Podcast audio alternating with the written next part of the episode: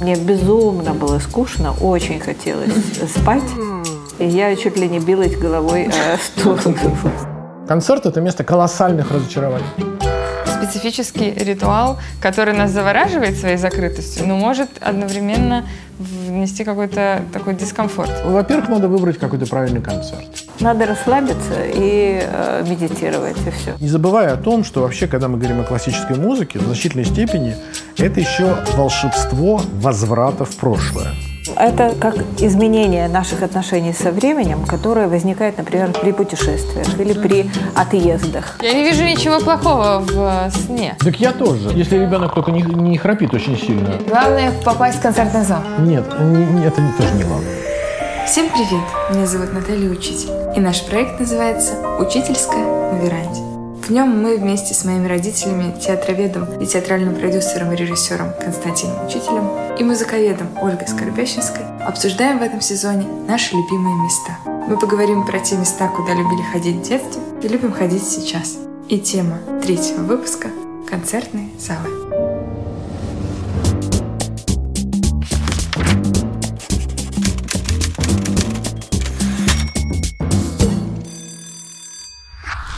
Ну, привет. Привет. Привет. Э, Мы сегодня решили в качестве нашего третьего завершающего этот сезон выпуска обсудить концертные залы. И как мы впервые оказались в концертном зале, как мы предлагаем э, нашим слушателям знакомить детей с концертными залами, поделиться вот этим опытом. Я предлагаю, давайте начнем с того, какие у вас детские впечатления от того, как вы впервые оказались в концертных залах. Мам, расскажи. Меня водили очень рано на концерты, филармонию, на концерты классической музыки, но я безумно на этих концертах скучала. Я помню, как меня повели на концерт Святослава Рихтера, который приехал к нам в Днепропетровск, выступал в ДК Ильича. И там был вообще весь Днепропетровск, масса людей. И из этого концерта я запомнила только то, что я была в каком-то костюме цвета электрик. Так э, мне сказали. Я не понимала, почему синий, темно-синий цвет называется электрик. Ну вот э, это я запомнила. И запомнила, что мне безумно было скучно, очень хотелось спать.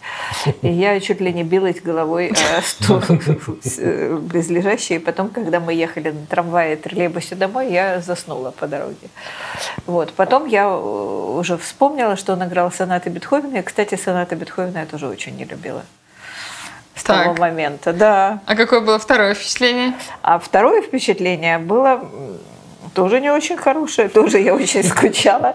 И потом я сама себя решила воспитывать. Я подумала, что ну как же так? Вот все ходят на концерты, у кого я не спрашиваю, своих подруг все ходят. А я спросила, «Вы- вам не скучно? Они говорили, нет, не Подруг. скучно. Сколько им было? Ну, тоже лет Пять-шесть? 8-9. Да. Врали, может? Не знаю. Диалог хороший. Саня. Да, они говорили. не скучно слушать Святослава Рихтера? Э, Нет, не скучно говорили. И, в общем, я давала себе сама слово, там как-то воспитывала силу воли, и все равно засыпала на концертах классической музыки, да. А, собственно, на другие я и не ходила. Но мне очень нравилось слушать музыку на пластинках, и нравилось э, на домашних концертах каких-то, которые устраивала мама у нас дома, э, принимать участие в этих домашних концертах, детских, там, взрослых. Мне все очень нравилось. Но э, в конце концов перелом произошел неожиданно, когда мне было лет э, 12, наверное, к нам приехала в город азербайджанская пианистка. Сейчас помню, ее звали Тамила Махмудова. Она играла вторую сонату Мисковского, и я отправилась тоже на этот концерт, видимо, чтобы воспитать у себя чувство, э, силу воли, да, вместе со своей подругой Лерой Мартыш. И к нашему изумлению в зале было человек пять. Как-то так вот Тамила Махмудова не пришлась, как Рихтер э, Днепропетровской публики.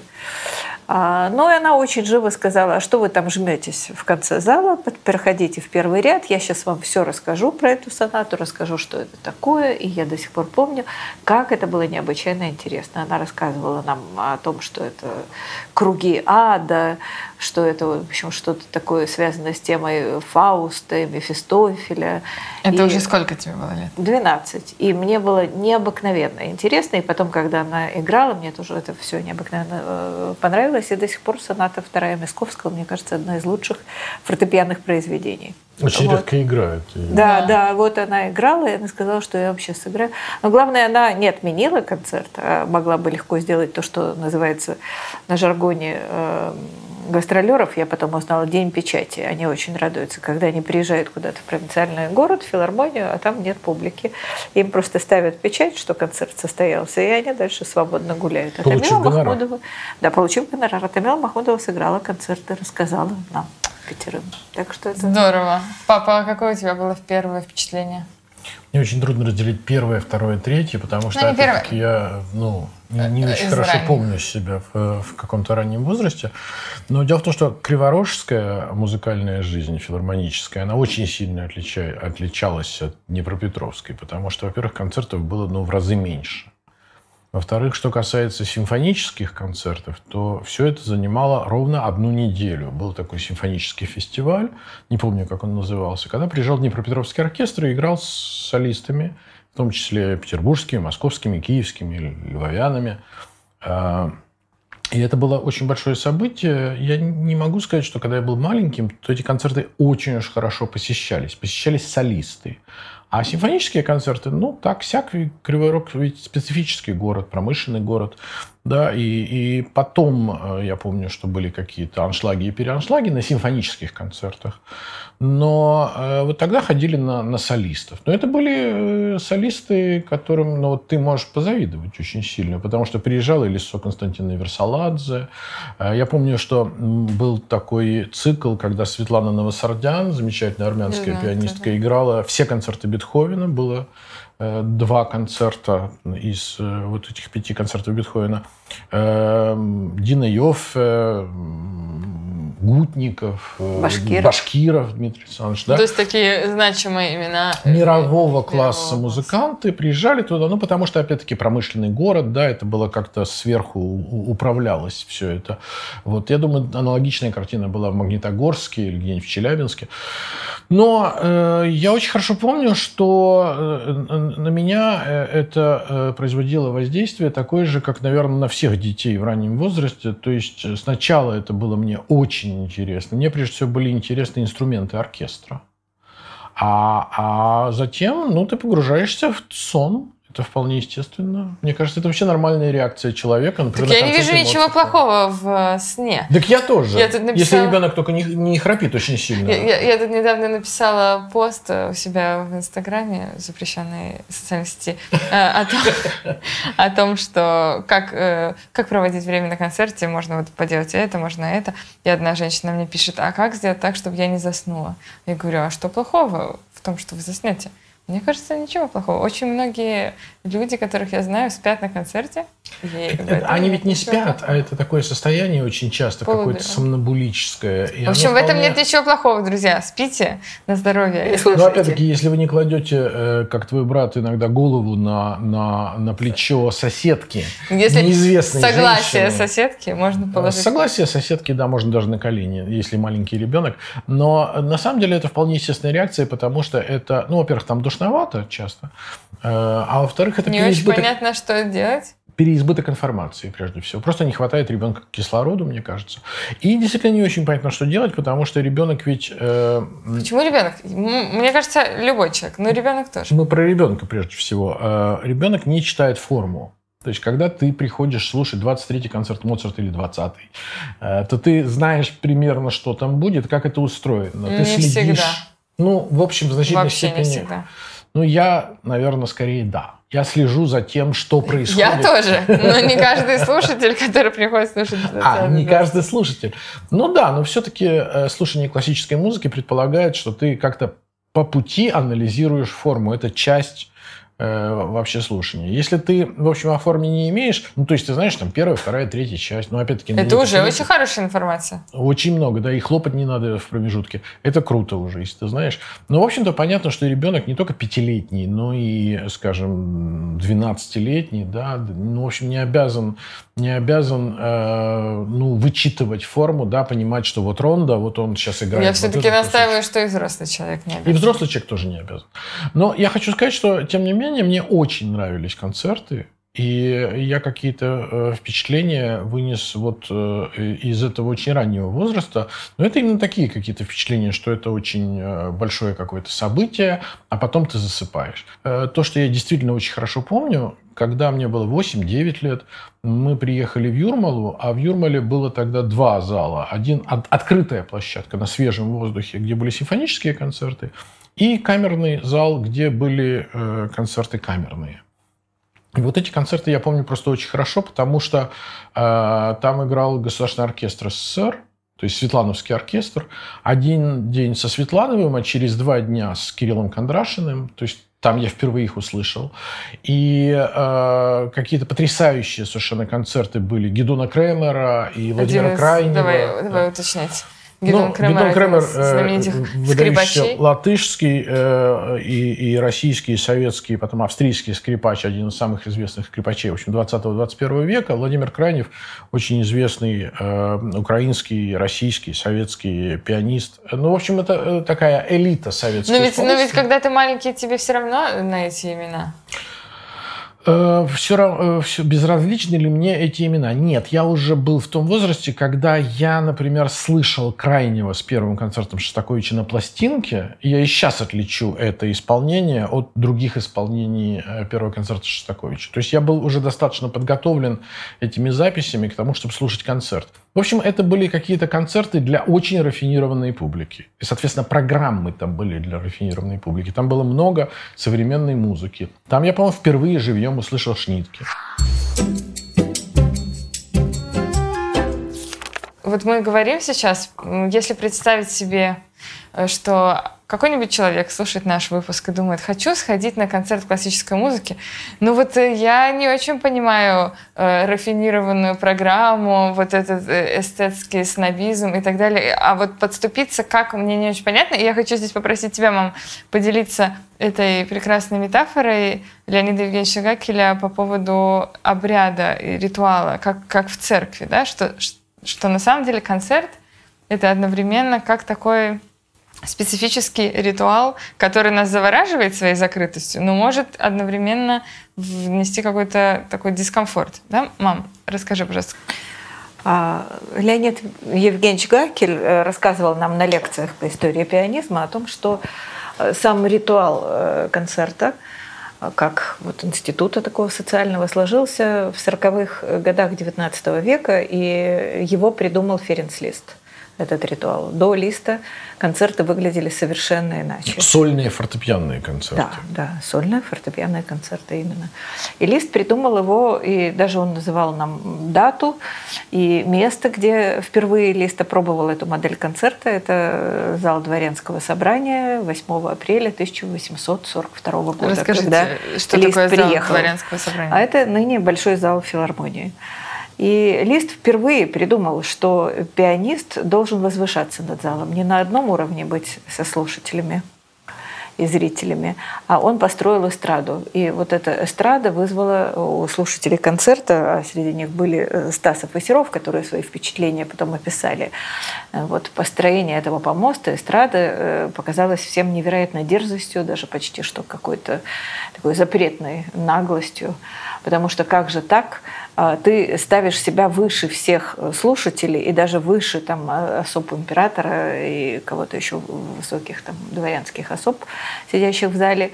И оттуда, как с алтаря, пишет э, Стасов, лить на всех потоки своей воли и своего могущества.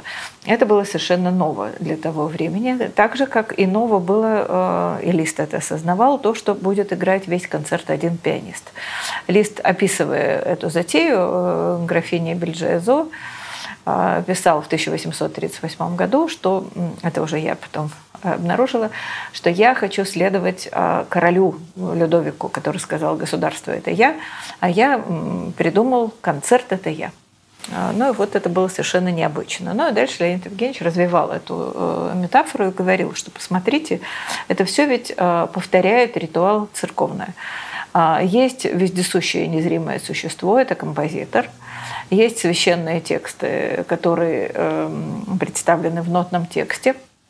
Есть толкователь этой воли композитора, это исполнитель. а, как э, священник.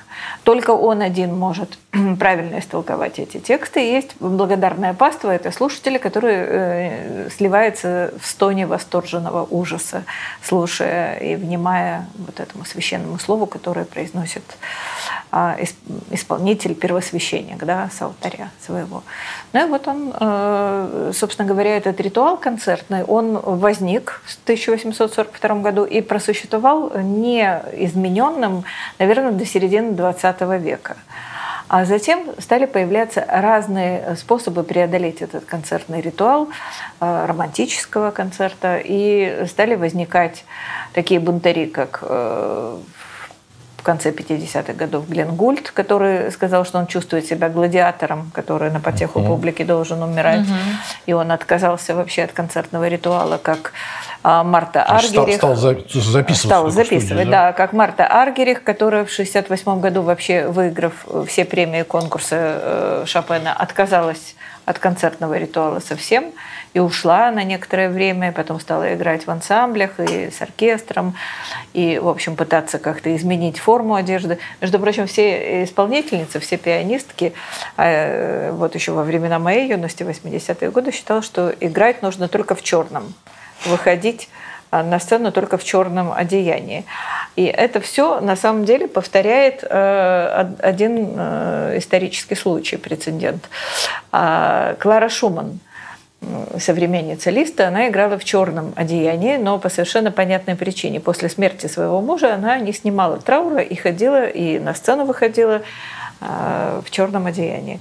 Но вот ей подражали все многочисленные пианистки во второй половине XIX века и в первой половине XX века, пока не появились уже такие, значит, смелые дамы, которые стали играть в цветных платьях. И даже в э, мини. И, даже в мини, и даже в брюках, и даже вообще э, концертная... Э, а великий австрийский пианист Фридрих Гульда играл как-то Гульда. Да, это да, я знаю. Да, да, да, да. Но смотрите, то есть получается, что есть какие-то важные, да, ритуальные обряды, но они одновременно завораживают и пугают, и отталкивают. Ну, да. Мы все время пытаемся их как-то преодолеть. То есть современный концерт, он как выглядит? Например, я думаю, надо сделать так, чтобы слушатели не боялись приходить в зал. А давайте, вот у меня есть проект «Музыкальный тихий час», давайте положим их на пол, укроем на одеялом, на коврике, на коврике да. укроем одеялом, попросим их закрыть глаза, чтобы они не переживали, кто там что думает, кто э, как на них ну, да, снимается вопрос, снимается вопрос, как одеваться, как реагировать. Да. да. Слушай просто и все. Э, потом, например, какой-нибудь концерт на крыше или концерт... То есть угу. люди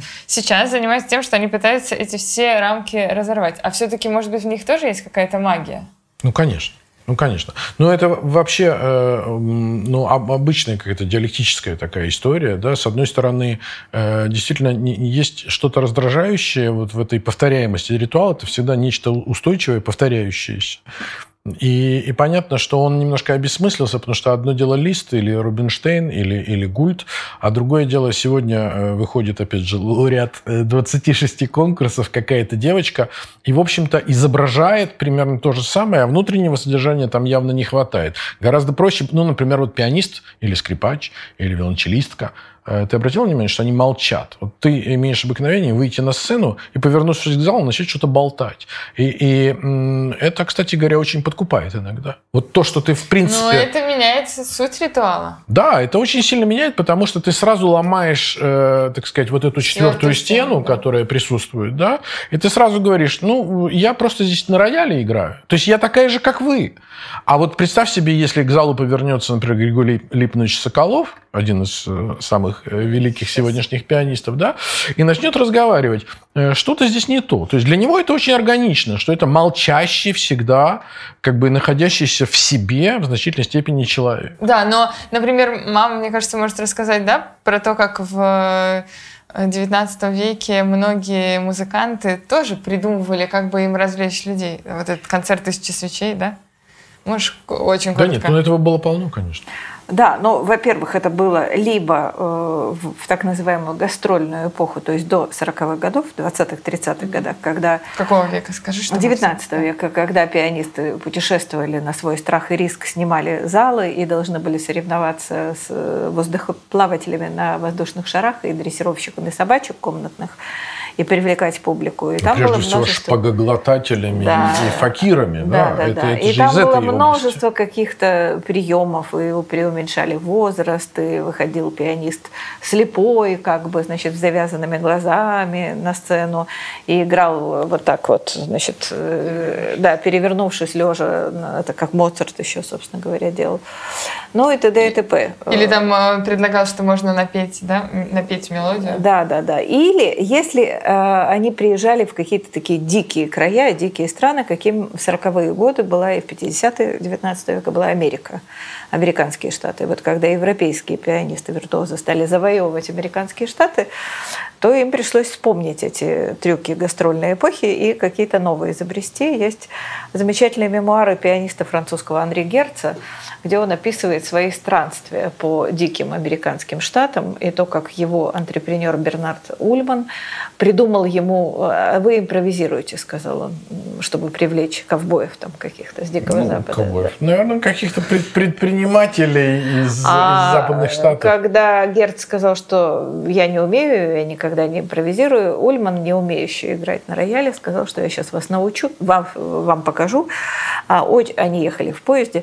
Все очень просто, сказал он, правой рукой играете хроматическую гамму вверх и вниз, а левой рукой тремоло. Э, Хроматическая гамма это когда по всем, по всем, по всем Да, да, клавишам. да. Потом останавливаетесь на любой ноте, и вот это будет уже импровизация. Это, кстати, очень похоже на то, что сегодня очень часто выдается за импровизацию. Да, правда. Вот, и там же были вот эти знаменитые трюки, описанные в мемуарах Герца, как концерт «Тысячи свечей», когда Ульман писал, что на концерте будет зажжено тысяча свечей. Сейчас это очень модно. И потом встал вдруг да. какой-то Ну, только ковбой свечи же запрещены. и закричал, что братцы нас обманывают. Тут я считал 888 свечей только, а вовсе не тысяча. Или когда предлагали слушателям напеть мелодию, насвистеть или написать ее, и Герц импровизировал. А из этой же серии были, кстати говоря, концерты, эм, как они назывались, э, концерты монстры, а, на которых играло много пианистов. Не один, не два, а четыре, шесть, восемь. И был такой замечательный пианист этого времени, ла- латиноамериканский, который учился а, в Америке, потом приехал в Париж, потом обратно вернулся в Латинскую Америку, Луи Моро Готшальк, который, как сам заявлял, дал концерт на Кубе для 40 пианистов. Но я сомневаюсь, что на Кубе в то время было 40 роялей вообще. Так, может быть, э, четверо пианистов за одним роялем, и тогда может достаточно 10 роялей. Всего лишь. Ну, может быть, да. да. Ну вот, э, такие были мероприятия для привлечения публики. Ну, я хочу спросить, вот э, если мы вернемся к теме детей, вот взрослый человек, который сам не так часто ходит в концертные залы, он хочет еще и приобщить ребенка, сделать его первое знакомство с концертным залом каким-то интересным. Что бы вы посоветовали? Ну, во-первых, наверное, а, очевидно, что если речь не идет о специальных бэби-концертах, то нежелательно ребенка до 3-4 лет таскать в концертный зал. Даже до шести. Там всегда написано, между прочим, 6 плюс или там 12 Ну, даже если плюс. написано. Э, Хочется, например... Во-первых, есть, давай уточним, бэби-концерт. Есть действительно концерты, которые предполагают, что будет ребенок, который будет вести себя достаточно свободно. Свободно. А Он это будет- главным образом включает то, что он будет какой-то шум провоцировать. Да. Что для музыканта не так э, комфортно. Если это бэби-концерт, то предполагается, что это вот, э, ну, дети, включая детях в кенгурушках, предположим, или в каких-то там, я не знаю, да, маленькие совсем дети, э, которые производят шум и крики, но это никому не мешает. Соответствующий репертуар, соответствующая обстановка. Длина концерта. Да, и, длительность. и, и протяженность концерта. Да, в общем, есть такая штука, и это, в общем, мне кажется, очень хорошая А вещь. Где эти концерты? Я не Ну, видала. очень много где. Да? Вот я в том числе участвовала тоже в таких. Специфично для музыканта, когда ребенок выходит на сцену и может нажимать Танцевать. на твои клавиши, на Да. твои клавиши, когда ты играешь. Но на самом деле это очень здорово. Если поискать, мне кажется, во многих городах сейчас они есть. Не так уж во многих, но такое есть, да. И, в общем, это, это э, хороший путь, потому что, в принципе, ребенок привыкает к тому, что это существует. Дальше он безболезненно преодолевает вот какой-то барьер в 4, 5, 6 лет, да, и э, естественным образом начинает сидеть себе тихонечко и чего-то слушать. То, что слушать, то, то, то что он приходит куда-то и что-то слушает, для него уже привычно, теперь надо научиться просто сидеть э, молча. Ну вот даже после шести лет я очень часто вижу детей, вернее даже так сказать, родителей, которые приводят детей, и ребенок он тихо слушает, но он занимается какими-то своими делами. И вот родители это очень раздражает. Например, ребенок рисует. Или я вот сейчас была на концерте, ребенок просто лег и стал смотреть куда-то вверх. То есть как-то, ну, не громко э, заниматься собой. Ну, и это же родители, идеально это просто. прекрасно. Но родителей многих это очень начинает раздражать, потому что есть, опять же, у них в голове какой-то ритуал того, как нужно вести себя на концерте. Они сами до конца не очень понимают, зачем. Но вот этому ребенку очень громко родители пять или шесть раз сказали, сядь, надо сидеть, смотреть на сцену. Вот Ну, вообще, надо сказать, нужно. что ты, наверное, не обращал внимания, но родители вообще очень часто болтают какую-то страшную чушь. Вот. И все время дел- думают о том, как другие люди будут реагировать. Это, мне кажется, излишне. Если ребенок ведет себя тихо... Ну, то есть ребенок, рисующий на концерте, мне кажется, это прекрасно, хотя ну, он производит такое неприятное какое-то шуршание. Ну, Вот. ничего. Э, Ну, да. Ну, в общем, во-первых, надо выбрать какой-то правильный концерт. Да? Для этого в, там, в, в Петербурге, в Москве, в Екатеринбурге, там, в, в десятках городов и России, а уж там, в сотнях городов мира, есть детские абонементы. Да? Вообще правильно повести ребенка на какую-то детскую программу, где произведения короткие, э, лектор худо ли, бедно ли, иногда очень талантливый, иногда ну, в меру своих сил, да, рассказывает, что тут будет.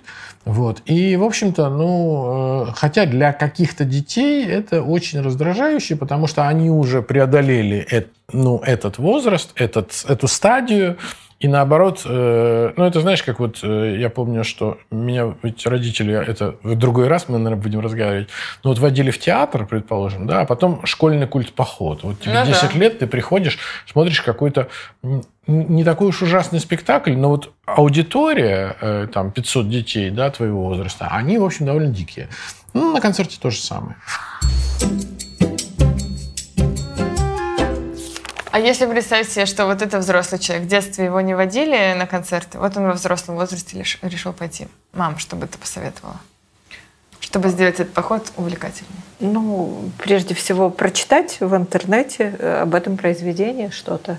И о правилах поведения можно прочитать. Ну, нет, ну, Да нет. прочитать об этом произведении, может быть, даже послушать его, чтобы представить себе, что ты будешь слушать, и э, как-то правильно настроиться на какие-то ожидания. Сколько частей, какую-то биографию. Ну, часто это пишут в программке, а иногда э, не пишут в программке. Тогда нужно узнать об исполнителе, что-то прочитать. Ну, так есть как каждый- подготовиться. Подготовиться. к концерту, Или пойти на конечно. лекцию перед концертом. Ну, если есть лекция, то, конечно, пойти. Да. Раньше у нас в филармонии, по-моему, и сейчас сейчас есть, бывает, да, да. бывают лекции перед концертом, и там встречи с исполнителями, это все очень интересно. Но у меня вот есть противоположная концепция, что можно отнестись к этому как к такой медитации. То есть прийти и наблюдать за своими ощущениями, за тем, как движется мелодия. Он что, вверх или вниз, становится громче или тише, какие инструменты вы Тут очень слышите. много. Громче, тише, мелодия. Ну, ну что-то из этого. То есть попытаться отнестись к этому как к такому звуковому приключению. Вообще надо найти э, какие-то индивидуальные ключики. Да. Ты приехала в какой-нибудь музей. Да, русский, там, немецкий, там, английский, да, вот куда-то ты приехала и, и пришла в музей. Там много картинок и скульптуры, и Да. какое-то, декора- какое-то декоративно-прикладное искусство. Есть следующий путь. Ты ходишь и читаешь каждую этикетку на доступном тебе языке, да, и смотришь, что это за тарелочка или картинка.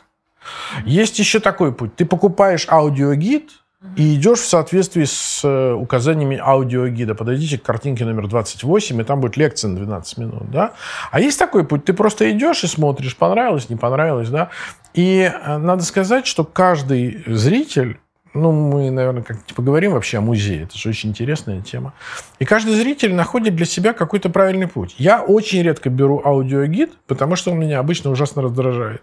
Он не рассчитан, я очень извиняюсь, на, на, как на мою квалификацию. Он рассчитан все-таки на, на, на человека, ну, более-менее, э, ну, так, средне Ну, так вот я не вижу ничего плохого в том, чтобы просто идти и наслаждаться тем, что ты находишься в атмосфере этого места. Если ты, если ты э, подготовленный слушатель, то, Не- может быть, так и надо. Или, на- наоборот, если Наоборот, ты полный, полный профан. Но вот есть совсем. некоторая вероятность, что ты не поднимешь голову наверх и не поймешь, что в Сикстинской капелле весь... эм, Потолок расписан.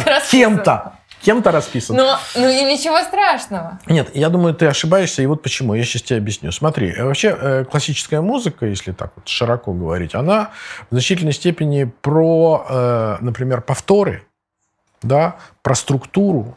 В общем, там чего-то есть такое, что хорошо бы немножко понимать. Ну, хотя бы, что тебя ожидает. Потому что, если ты заранее не знаешь, что вот эта симфония будет идти час 15 минут, то у тебя могут быть всякие неприятные неожиданности. То есть ты думаешь, что это когда-нибудь вот сейчас кончится, а оно не кончается, не кончается. Или да? что? Или, например, э, как у меня было, когда я пошла в, в Екатеринбурге в оперетту, Да-да-да. замечательная история. А оперет я вообще никогда не посещала и не знала. Сколько лет назад это было? Да вот лет 10 назад А, уже. то есть ты уже была доктором наук почти Доктором еще не была, но кандидатом была, но оперет не знала. И попала на какую-то оперету вроде «Цыганский барон» или что-то в этом Ушла после второго акта Ушла после второго акта, думая, значит, э, Что так боже грустно всё. Да, какое трагическое произведение. Они расстались и не встретятся никогда. И э, гардеробщики были в страшном изумлении, потому что у меня был бейджик, что я участник э, фестиваля там или какого-то. Что В общем, меня бес- музыкант. э, бесплатно пропустили от консерватории. И я вдруг ухожу после второго э, действия, они говорят, вам плохо? Я говорю, нет, очень хорошо, очень грустная пьеса, просто пойду домой. Вот, и пришла домой, позвонила тебе, ты говоришь, что что, третье действие не слушала? Я, была, я не знала, что в этой оперете три действия, и что там дальше они поженятся, встретятся. Ну, это вообще ведь хорошо. такое третий акт, это же... э, Но зато есть такой ум новичка. То есть ты приходишь и все воспринимаешь впервые. Наташ, что ты нас уговариваешь все время? Я не понимаю. А если, если, если тебе так нравится, можно так. Но мне так У кажется, меня что... уже так, так потому что у меня уже так не получается. Нет, уже Я уже прихожу получится. и нотами пропиваю каждую партию. Это вообще, э, ну, достаточно проблемно. Вот когда ты... Ну, понимаешь, вот я, например, ты знаешь, я очень мало смотрю кино. Потому что мне становится скучно минут через пять. Я смотрю кино, я начинаю смотреть, что хочет тут режиссер, что написал сценарист. Потом мне понятно, что вот произошло это, произошло то, произошло это. У меня закрываются глаза просто автоматически. Я не понимаю, что дальше смотреть, мне все уже понятно. Очень И- снобская позиция. Извини, но я много лет занимался драматургией, посмотрел какое-то количество кинов. Мне тяжело. Я, я могу себя заставить, но уже удовольствие как бы Мама, ты любишь ходить на концерты классической музыки? Ну, мама конечно. обожает. Вот что ты там делаешь? Расскажи слушателям, что делать? Как вот ты что пришла, делать? что ты делаешь? Слушать музыку. Болтает с соседом. Нет, ну почему? Слушать музыку, обра- обращать внимание на исполнителей, между прочим. Ну, для этого у тебя должно быть какое-то представление о том, как это звучало раньше. Конечно. Да? А- анализ интерпретации. Ну, То есть конечно. Для мамы это в чистом виде, как и для меня, Профессия. и для тебя. Это в чистом виде не, проф- не, не только профессия и не, не только работа. Это все-таки ритуал. То есть не забывая о том, что вообще, когда мы говорим о классической музыке, в значительной степени это еще волшебство возврата в прошлое. Большое количество пожилых людей приходят слушать лунную сонату для того, чтобы воссоздать не просто те эмоции, которые вызывает эта соната Бетховена, но еще и себя, какой я была 65 лет назад. поэтому в концертных залах так много бабушек? Э, По разным причинам. Или потому что все слишком медленно для молодого человека? И это тоже. Но, кроме того, э, вообще-то с возрастом возникает необходимость в подобного рода рефлексии, в подобного рода упражнении. Это же, в общем-то, некое упражнение. И вот когда мы говорим про э, это ритуальное, ну вот оно здесь присутствует. Но еще есть вот какая вещь. Когда мы говорим про вот эту снобскую публику, которой мы с тобой принадлежим, мы должны понимать, что есть еще вот какая вещь. Это просто пополнение моего эстетического опыта. мой эстетический опыт, да. Вот я иду слушать, как Колесо Версалаза играет экспромта Шуберта. Я уже 8 раз это слышал, а, а я не говорю уж про запись, да. А экспромтов Шуберта я слышал 100, 120 разных исполнений вот этого опуса. А Оля, ну, наверное, тысячу, не знаю сколько, да. Зачем мы это делаем? Как ни странно, именно на фоне... Потом сообщить об этом. Именно на фоне непрерывной повторяемости, вот как в минимализме, там возникают какие-то вещи, которые позволяют нам, как ни странно, уловить что-то абсолютно сегодняшнее. Вот это и есть сегодня. Концерт отличается от пластинки тем, что он же, ну, меняется Знаете, же как Раневская интерпретация. говорила, четвертый раз смотрю этот фильм, и сегодня актеры играли как никогда замечательно. Нет, но здесь же разные еще исполнители и живая атмосфера. Почему Да-да-да. нельзя слушать э, на пластинке? Почему нельзя смотреть футбольный матч в записи? Вот, я да, считаю. это, кстати, это, вот это про то. На пластинке можно слушать, и это очень здорово, и ты можешь тысячу раз послушать одну и ту же пластинку или запись из интернета, Ты никогда сегодня. не знаешь. Может быть, пианист забудет текст. Может быть, как один раз мы с мамой были на концерте, и нескольким пультам не досталось нот. Он не- Он не только забудет текст, но еще он начнет выплывать, и вот это и есть то, что называется живье. Вот это живой процесс. Вообще, в чем смысл виртуозной музыки? Что он может этот скачок сыграть, а может не сыграть. Ну тогда это получается, знаете, как э, корида какая-то. Ну, риск, Да, виртуозная конечно, музыка да. это из области кориды, шпагоглотателей, и это все совершенно очевидно. Но если мы говорим о какой-то, ну, как бы серьезной музыке, там, я не знаю, опять же, о Симфония Бетховене Брукнера. или о симфонии Брукнера, или о Шостаковиче, или о, там, Лютославском, да, то здесь еще есть вот какая вещь. Это диалог с сегодняшним э, слушателем. Иногда бывают какие-то совершенно поразительные вещи, когда ты слышишь это в какой-то сотый раз, но это ты понимаешь, что именно сегодня это прозвучало совершенно не так, как обычно. И в этом смысле, дорогие слушатели, дорогие зрители, посещение концерта имеет некоторый смысл, потому что это шанс того, что что-то произойдет. Ну, и под что-то мы подразумеваем не то, что пианист забудет текст и Нет, нет, нет, что-то у вас с вами что-то может произойти. Но Это, это зависит... это только шанс. И только если вы будете включены по-настоящему. И не проморгайте, когда что-то произошло. Мама, расскажи, пожалуйста, вот, например, симфония Малера, которая длится час 15. Как ты думаешь, вот приходит слушатель, который впервые здесь. Может, не надо на симфонию Малера впервые? Вот Нет, я- что, что, вот для чего ты слушаешь ее? Что ты проживаешь в этот момент какую-то длинную жизнь? Для тебя важно, что это такое масштабное произведение? То есть, э, Ну, Как это? а роман зачем э, читать большой? ну вот расскажи, зачем шести- тебе? шести- 600-страничное. Но это интересно, следишь за жизнью героя, как в Буденброках, от начала до конца, за, не- за тем, как сменяется несколько поколений. Следишь за историей, за музыкальной драматургией, которую Инна Алексеевна Барсова так метко назвала фабульная драматургия, фабульный симфонизм. Смотришь, как тема персонаж взрослеет, э, там, стареет, умирает. То есть ты все-таки насыщаешь какой-то внутренней программой музыку, когда слушаешь ее? Ну, э, не обязательно словесные, но я чувствую, что там что-то... Для тебя это какой-то сюжет? Или нет? У Малера это Ну, сюжет. не у Малера, а вот когда вообще ты слушаешь. Не обязательно словесное, не обязательно словесное, но э, я чувствую часто э, вот именно... Ну, это, это какая-то история. Мама воспринимает это очень часто именно через историю какую-то. Да, и также да. она и, и- и Не пишет, зрительно, да. а словесно. Ну, есть ведь вот какая для меня вот очень важная вещь. э, Вот какая, я тебе скажу. Э, Музыка – это же вообще-то игра со временем. Это, это центральный вопрос. Да. Да. действительно что-то происходит. Ты пришла слушать симфонию Малера. Вот э, если бы ты не пришла слушать симфонию Малера, что бы было? Ну вот у нас в, в филармонии в 20 часов начало. Значит, э, в 7 часов ты бы, э, с- ну я не знаю, чем люди занимаются обычно, э, бродят, бродят э, в социальных сетях или в интернете, да. Вот потом можно еще вытереть что-нибудь там, потом можно поговорить по телефону, э, По потом... телефону уже никто не разговаривает. Ну, э, э, ш- ну, понятно. Да, вот как-то вечер скоротала, потом ты что-то полистала и, и легла спать.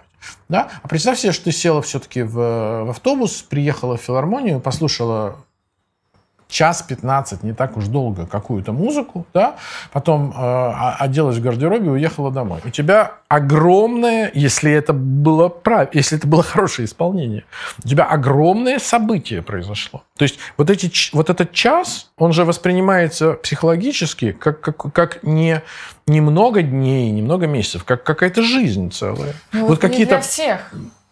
Да нет же, я говорю об искомом результате. Я говорю о том результате, который, собственно, может, повторяю, шанс которого представляет собой вообще концертное исполнительство. То есть, понимаешь, и это же не обязательно связано, это не обязательно час 15. Иногда бывает, вот э, твой, твой э, педагог Лаул, э, вот я помню, как э, он играл э, прелюдию фугу Шостаковича, Фадис минорную, да, но это, в общем, какое-то огромное событие в моей жизни. Я вот помню как это происходило, да, это же вообще недолго, да, это полностью меняет э, как бы твой календарь, да, твое ощущение времени, потому что ты выпадаешь в другое пространство. А с одной стороны, это все вполне, ну, э, ты просто сидишь там в кресле, можно стоять иногда, да, можно лежать на коврике, но в филармонии не разрешат. А вот в Альберт-Холле, кстати, мне очень нравится, да, там расскажи, многие люди... Устроено. Ну, об этом отдельно, наверное, надо поговорить. Ну, в общем, это э, как изменение наших отношений со временем, которое возникает, например, при путешествиях или угу. при отъездах. Вот ты знаешь, что ты завтра в 5 утра должен улететь, да, например. Ты совершенно иначе уже начинаешь структурировать время сегодня, начиная от 8 вечера до 5 утра, ты его проживешь как-то интенсивно. Аналогичная история, вот опять же, с книжкой. Да. да? Ты э, 10 или 15 минут перед сном читаешь какой-то кусок книжки. День твой построен совершенно иначе. То же самое, как, ну вот э, ты вчера нам написала, немедленно выйдите смотреть закат. Ну сколько мы потратили времени на это? Ну минут 8, наверное. Тут вообще до, до моря-то, господи. Вот. Ну ты выходишь, а все немножко иначе. А вот если ты совершаешь полуторачасовую прогулку, то вообще весь день твой строится иначе, потому что ну, у тебя мозги как-то иначе начинают работать. Да? Музыка в этом смысле наиболее интенсивная э, упражнение да? для взаимоотношений, для взаимоотношений со временем. Но это Стравинский говорил, что что музыка это феномен, который дан нам для того, чтобы мы э, наладили свои взаимоотношения со временем. Да, безусловно. И когда мы Чтобы говорим... мы научились переживать максимально краткое, очень емко, как в симфониях Веберна, или э, максимально э, масштабное, длинное, как в симфониях Брукнера и Маллера. И в концертном зале это происходит. Да. Тебе помогают другие люди. В этом да. весь смысл. Это же как, ну, что такое соборное? Это когда вот на службе, мы с тобой были, и помнишь, в англиканской церкви да. на службе, где э, было кроме нас еще, по-моему, пять ну, человек. Да. Пять. Вот. Э, ну, э, понятно, что ты можешь индивидуально, в конце концов, да, сесть э, в, где-нибудь в уголочке и помолиться, если ты, ну, вот, религиозный человек. Ну, нет проблем, да, и, может быть, даже церковь тебе мешает. Но в принципе, Если церковь собираешься? предназначена для того, чтобы специальным людям, ну, какой-то веры, помогать. Да? Она, она вот всем, там, опять же, можно покадить немножко, кому-то нравится, да, можно там витраж повесить, там солнце. Ну, можно спеть хорал, как в церкви Святого Фомы. Можно хорал, можно как-то разговором, можно переодеть людей. То есть Но это ощущение все... совместного проживания Да, да совместного да. проживания, что вы друг другу можете помочь. Вот зрители в концертном зале, в театре это тоже все имеет место, но дело в том, что э, в концертном зале, конечно, слушатели э, в театре зрители. Но вот слушатели, они здесь для того, чтобы э, вместе это делать. Они тебе, в общем, помогают. В этом смысле, когда ты говоришь о том, что ты переживаешь свой индивидуальный опыт, э, тут есть проблема в том, что это опыт слишком индивидуальный. Если ты все-таки прочитала заранее ну, программку и знаешь примерно, э, что тебе предстоит, то ты как бы, как бы сверила часики, поставила тот же секундомер, что у твоего соседа. И вы теперь вместе, хотя вы абсолютно чужие люди, и это очень важный такой э, урок эмпатии, как люб, любое исполнительское искусство. Да? Вы теперь вместе, и обращал внимание, что и в театре, и в концертном зале э, бабушка справа, особенно такая, знаешь, такая, вся такая, она тебе мешает немножко. Вот вы сели, у нее тут локоточек торчит. Вот не обращал внимания, это всегда Мне происходит. бабушка слева мешает. И слева там дедушка, он вообще мешает. Он еще так дышит. Номерок и падает. Номерок падает, и это самое, они таблетки разворачивают все время. Вот. Но если хорошо сыграли там третий концерт Рахманина, вот мы слышали, как Илья Папаян да, сыграл, Это какое-то общее... Ну, вот мы слушали, да, с, э, сейчас вот, э, как он играл в Москве, да, и это какое-то общее, да, и эти все люди, они на какой-то момент э, становятся себя тебе единым организмом. родными абсолютно. Да. У вас тут 2000 человек, да, и это очень сильная такая штука, да. И наоборот, к вопросу о в том, что колоссальные разочарования. Концерт – это место колоссальных разочарований.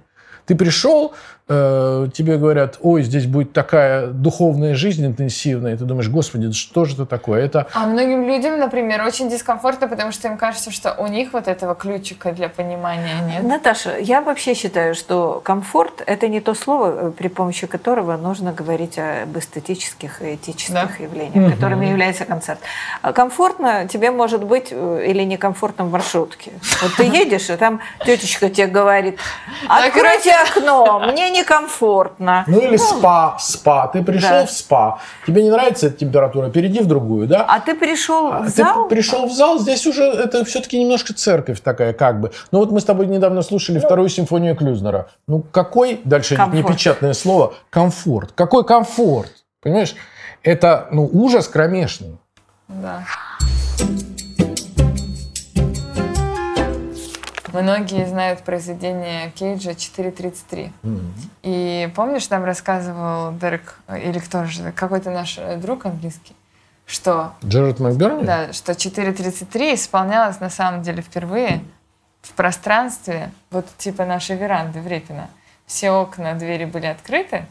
4.33 произведение, где 4 минуты 33 секунды все молчат и пауза. Исполнитель или И исполнители я вот молчат. думаю, В если... трех частях. Да, и вот я думаю, если говорить об этом так умозрительно, вот я уже понял, грубо говоря, что за 4.33. А если представить себе, собирается публика вот в таком вот пространстве, и очень много людей одновременно молчат. Это же такой сгусток напряжения. Это же не, не- не- это не про напряжение. А 4.33, ну, совершенно же понятно из текстов Кейджа. Это музыка про случайные шумы. Это про то, что мы не Ну, ну слушаем э, шум ветра. Вот сейчас э, шелестит это дерево. Мы обычно это не воспринимаем. Кейдж нас призывает, это экологическая музыка на самом деле. Кейдж нас призывает послушать, как вот э, э, лампы тут у нас или вот как люди дышат. Да, ну вот про представь, это. да, да, я это имела в виду, плохо сформулировала, но я имею в виду, что представьте себе, если мы скажем, что, ну, это можно и в записи, условно, послушать. Ну вот если мы запишем эту птичку, Не-не-не-не. это будет совсем другое. Тут же она Я есть. 4.33, как будто бы можно же в записи, но на самом деле сколько смысла в том, чтобы слушать это в концертном зале среди других людей, которые тоже находятся вот в этом вот затаенном...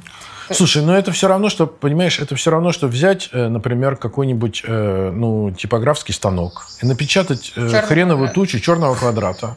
Да, и, и продавать это за немалые деньги. Ну, понятно, что черный квадрат это же высказывание, это же искусство высказывания, оно одно- одноразовое. Ну, пусть он написал это четыре раза, по-моему, четыре у него экземпляра. Но это, это жест, это эстетический жест. Да? В этом смысле повторить его, э, значит, надо быть либо психически совсем нездоровым человеком, с какой-то манией величия бешеной. Да? То есть это жест. Он делается один раз, и либо вот э, воспринимайте его, либо скажите, нет, мне это не, не близко. Ну и тоже это нормально. Я хочу сказать, что мне кажется, что не все люди обязаны ходить в концертные залы. И потом, кроме концертных залов, есть масса всяких мест, где, может быть, вам будет более уютно. Например, многие люди, вот ты обращал внимание, что вообще люди любят орган. Очень многие не любят орган. А Можно многие не любят опрос. орган. Напишите в комментариях, вы любите орган? Вот наша мама, честно говоря, если честно-честно, она не любит орган. Давай мама сама скажет, А мам, мы, ты с Наташей, орган? а мы с Наташей очень любим орган. Ну, Наташа просто играет на органе, а я... Просто люблю. Просто люблю. Вот. Но это не значит, что я хожу на органные концерты. Очень редко хожу на органные концерты. Но я понимаю, что это такая сильно действующая штука, что для первого посещения, вот если вы никогда не были в концертном зале, вы выросли в селе или в небольшом поселке, где никаких возможностей не было никакую академическую музыку слушать. Вот вы приехали, э, предположим, в Екатеринбург, да? Пойдите на органный концерт, это, э, послушать Баха, это действует, правда? Ну, это как бы такая внятная очень вещь, которая всегда подействует на вас. Просто физически Так. он там трясет. Это? Это, там, это я к тому, что Не какие, какие лайфхаки можно дать людям, которые э, действительно вот сталкиваются с такой проблемой. Мы же про это сейчас разговаривали. Мы разговаривали про то, что делать с ребенком, если вы хотите его приобщить. Ну, во-первых, не нужно никакого насилия, да? А во-вторых, найдите то, что вам кажется на него подействует. Например, если ребенок подвижный, буйный, веселый, э, то желательно его не таскать туда, где длинная музыка. Да, и надо долго молчать. Вот. Если, если вы никогда не сталкивались с классической музыкой и чего-то хотите послушать, ну, пойдите на что-нибудь такое, что заведомо вроде как действует. Например, орган. Да? Ну или вот действительно подготовьтесь как-нибудь заранее. Да? Но есть, в конце концов, э, джазовая филармония, и там вот, пожалуйста, хлопайте в середине и Это тебе, выражайте- это тебе кажется, что джаз сейчас людям более оформления. доступен, чем Нет, классическая да, мне музыка. тоже кажется, что Я, как джаз- джазовый музыкант, хочу тебе сказать, что наоборот, это вполне закрытая, элитарная, герметичная такая структура.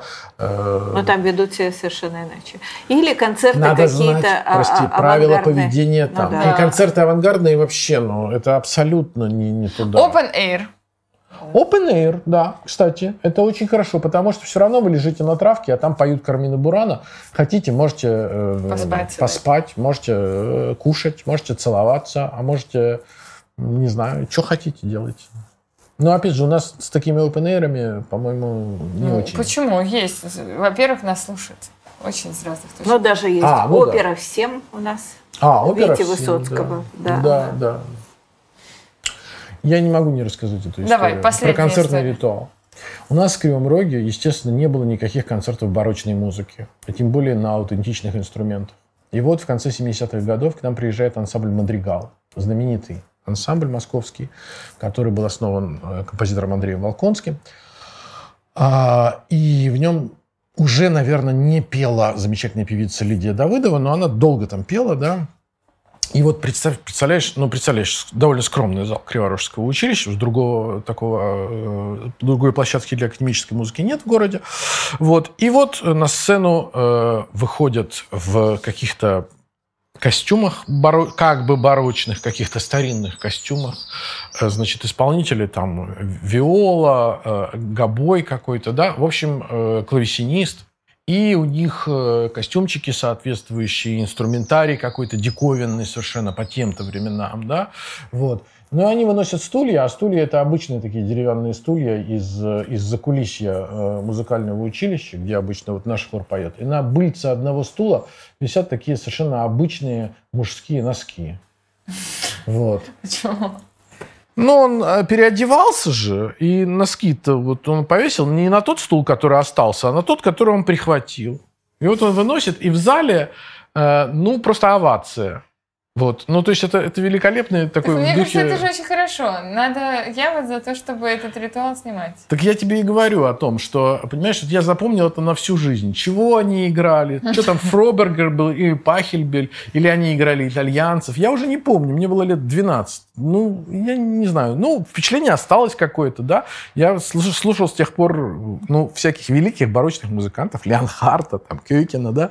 Вот. Но вот они у меня вот как-то запали в душу, потому что, конечно, носки... Да, но этот габаист не думай, А, не думай, что он взял носки и ушел за сцену. Нет, Я он строго посмотрел в зал, взял весь стул, унес стул с носками, принес другой. Я. То есть он не нарушил ритуальное начало. понимаешь? Ну, мне кажется, что нам нужно подвести итоги. Итог. Да мы уже, собственно, их подвели. Мы говорим, не забывайте проверить, куда вы повесили свои носки. Ладно. Ладно. В следующем сезоне мы продолжим тему любимых мест и поговорим про театр, про музей. Еще мы хотели поговорить про оперный театр или театр балета. Ну, а, в общем, опера это тоже театр, хотя на этот счет мож- могут быть разные взгляды.